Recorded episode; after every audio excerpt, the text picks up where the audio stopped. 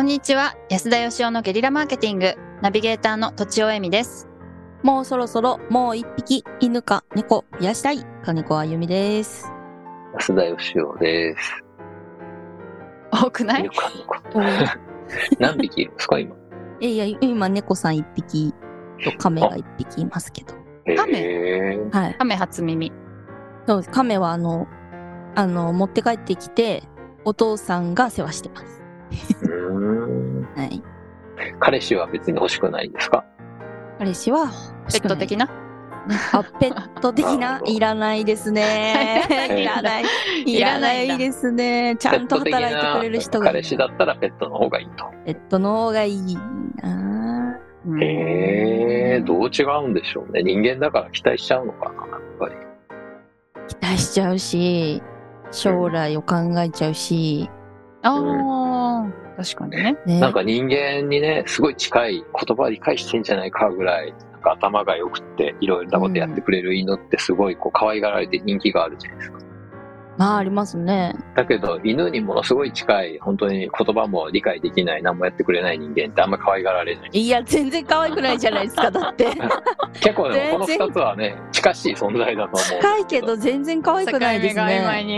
にいやいやいや、可愛くないわ。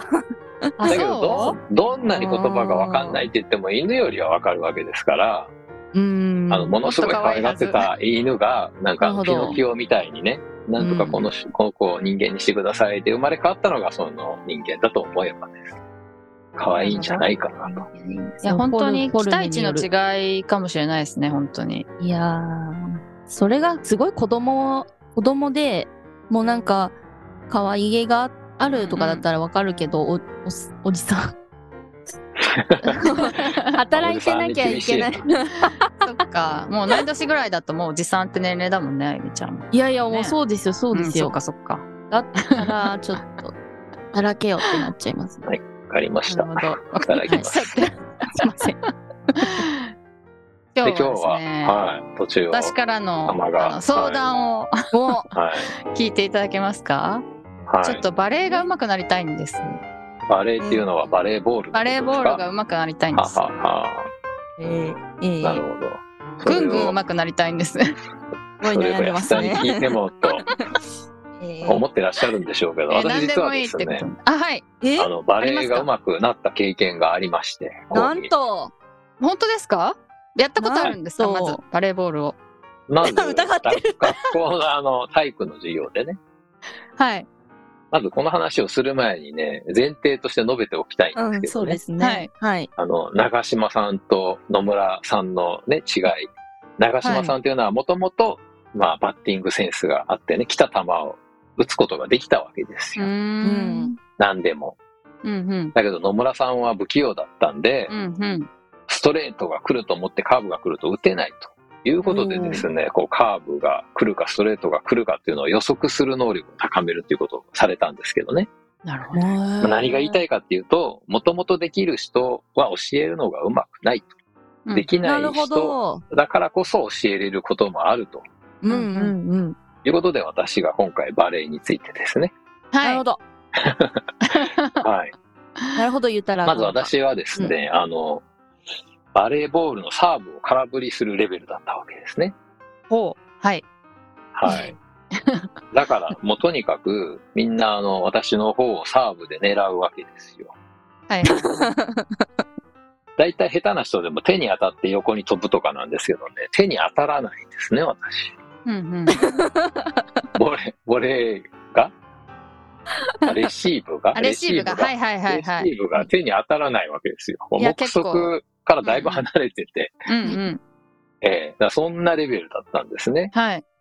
でみんなから狙われて、こう、しかも、い一切ボールに触れないんで、お前マジか？みたいなことでですね、もうクラス中からもうこいつが入ったら確実に負けるじゃないかということで、大品種を受けました。ああなるほど。で、これは普通の練習では到底うまくならないと思ってですね、はい。家になんかサッカーボールがあったんですね、この重たい。おお。でこれはあの、まあやっぱり大リーグボール養成ギブスみたいな知らないでしょうけどね、あの巨人の星の星ヒューマーがね、はいつけてた。このぐらい練習しないといけないと思って、このサッカーボールでですね、レシーブの練習を日々やりましてね、一人で。お庭でですか、お庭で。えお庭で。ええー、安田さんっぽくない。ええ すごそうなんひたすら、ひたすら、あの、壁と自分とでですね、い。すごいですね。へえ。この訓練をですね、もう1ヶ月ぐらい繰り返してですね、すげえ。すごい。つ。いにあの、レシーブをですね、はい返せるようになったと。返せるって言ってもですね手に当たったぐらいなんですが、いいや、すごいですね。うん。感動ストーリー。以上です。あーあ、わかったのかな。わからん。なので。わからん。サッカーボールでやるってことなのサか、ッカーボール。壁パスをやるってことなのか。いや、でも大人になってからもね、うんあの、その、バレーって2種類あるじゃないですか。ボールを打つ方法が下からこうやるのとトスっぽくなんかこう手のひらでやるオーバーパスとアンダー、アンダーパスが。はい、ありますっていうんで。すからね。はいはいの私はその下からのやつはね、できるんですけど、上からのやつはですね、最後までできるようになりませんってね難し。い。うんあれは難しいね。やるたびに突き指になるんですよ。なんでこれみんな突き指せずにできるんだと思ったらです辛ね、社社会人になってからね、はい。教えてくれたんですよ、バレー上手な人が。あれは指ってつくんじゃなくて、手のひらで一回こう受け止めてポンってね、投げてんだと言われて、え、はいそれ反則じゃないのかと 思ったいや、それを早くやってるんだと。言われて僕はずっとあの指をボールに突き刺すんだったんですね。本当に。俺は今まで何やってたんだ？ええ。いや、わかるけど。わかります、わかります。突き刺すんだと思ってました、私も今、今の今まで。はい。なるほどね。いや、本当それを聞いて、なんて俺はバカだったんだろうと思ってですね。私も今思いましたけど。でもやっぱあれですよね。ボー上手くなるためにはバレエに限らず、多分その、上手いとは何ぞやっていうことを考えないといけないんでしょうね。あ、それでもめっちゃ考えてます。うまいとは何ぞっていうのを結構考ねえてます。はい。いや、あの、大谷翔平さんがあの、マンダラを書いてたの知ってますか？あ、知ってます。知ってます。ゴミ、ゴミ拾うやつですよね。あ、ゴミ拾うとかそうそうそうです。そこになんか人間性とか運とかも書いてあるわけですよ。で。バレエがうまいというところに人間性も入るのかということで、やっぱ入るんじゃないかなという気もしますし。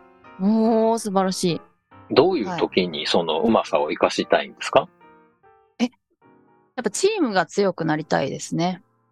ああ、つまうんり勝ちたいってことですか？勝ちたい。まあそうですね、端的に言うと。でも勝つために手段を選ばない風になっちゃうのはちょっと本末転倒なので、本末転倒というかちょっと違うなとは思うんですよ。だから勝つのが第一の目標ではないんですけど、はい。なかなかそこはなんか難しいですよね。チームとして上手くなりたいね、チームとして強くなりたい。はい。強いチーム。強い、強いチームと、なんか強くないチームの違いがなんかあるんでしょうね、きっと。そうですね。そうですね。だからちょっとメンタルとかもめっちゃ大事なんですよ。ああ、なるほ。ど。はい。だメンタルも強くしたいんです。うん。一人一人のね、能力上げることも大事だけど、やっぱ限界ありますもんね。リレーのなんか、日本がね、あの、バトン渡すところをなんか練習して、メダル取ったじゃないですか。うんうんうんはいはいはい。メンタルめっちゃ鍛えるっていいですね。いいですね。はい。私はね、あの、めっちゃメンタル弱いんですよ、スポーツで。あ、スポーツで、うんうん。ええ。あたふたここぞしちゃう感、じここぞという時に必ず驚くような失敗するんですよ。驚くような失敗。はい、私はあのずーっとあの、ボーリングにハマってて、高校の時ですね。毎日のようにボーリングしてたんで、運動神経悪いのに、平均したら160点とか、えー170点とかこう、出たり平するわけ均、ですよ。すごい。ええ平均じゃない。たまに出たぐらいですね。はいいやー、すごいですね。しかし。でもやっぱりは150点ぐらい出るわけですね。で、それ一緒に行ってた友達が、もうその、スポーツ大会でクラスの代表としてね、選んでくれたんですよ。ボーリングというね、競技があって、うん。はい。そしたらですね、それだけ毎日やってたのに、ガータばっかりでですね、いやー、なん70だ。点。えー、辛い。今なんかもう聞いてる途中でオチが分かって悲しかったですけど。